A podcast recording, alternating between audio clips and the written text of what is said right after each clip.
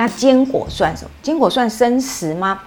那一般来讲，我们可就要特别去跟呃所有的阿友分享，坚果你在购买的时候，其实有两种，呃有应该有三种种类，一个叫做生食的生的坚果，一个呢就是烘焙过的坚果，那另外一种就是。加工调味过的坚果，那当然我们都知道，对于癌友来讲，那个加工调味的东西不是我们选择的，然后什么加加蒜啊、加糖啊、加蜂糖，那个都不是我们选择的哈。所以，我们大概只有两种来源，一个是生的坚果，一个是低温烘焙的坚果。那所以，对于呃在治疗过程里面的癌友里面，我们建议大家选的就是低温烘焙过的呃坚果。那有一些癌友会问我说：“老师，那？”生的坚果，反正我就是要丢进去煮啊。哦，那如果你是要丢进去煮，比如说我要腰果虾仁，那我生的坚果腰果进去炒虾仁，OK，那就表示你会加热煮熟过，所以没有问题。可是假设你是买的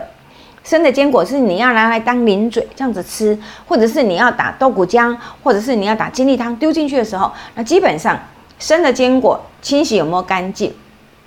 保存保存的过程里面有没有受到污染，这个就我们就不清楚了。所以我们会建议大家，如果购买生的坚果的时候，请你回家做一件事情，帮我做清洗的动作。第二个，清洗完了之后，把它擦干之后，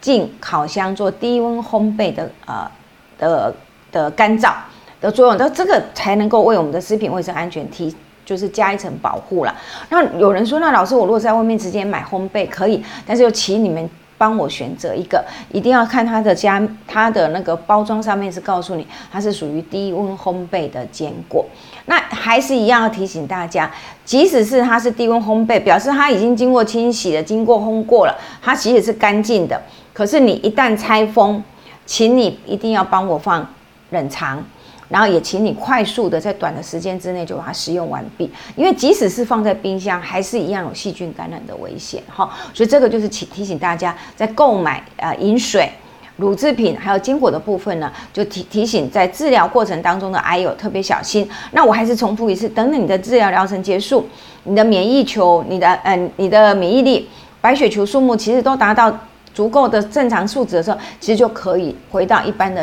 啊日常生活饮食就可以了。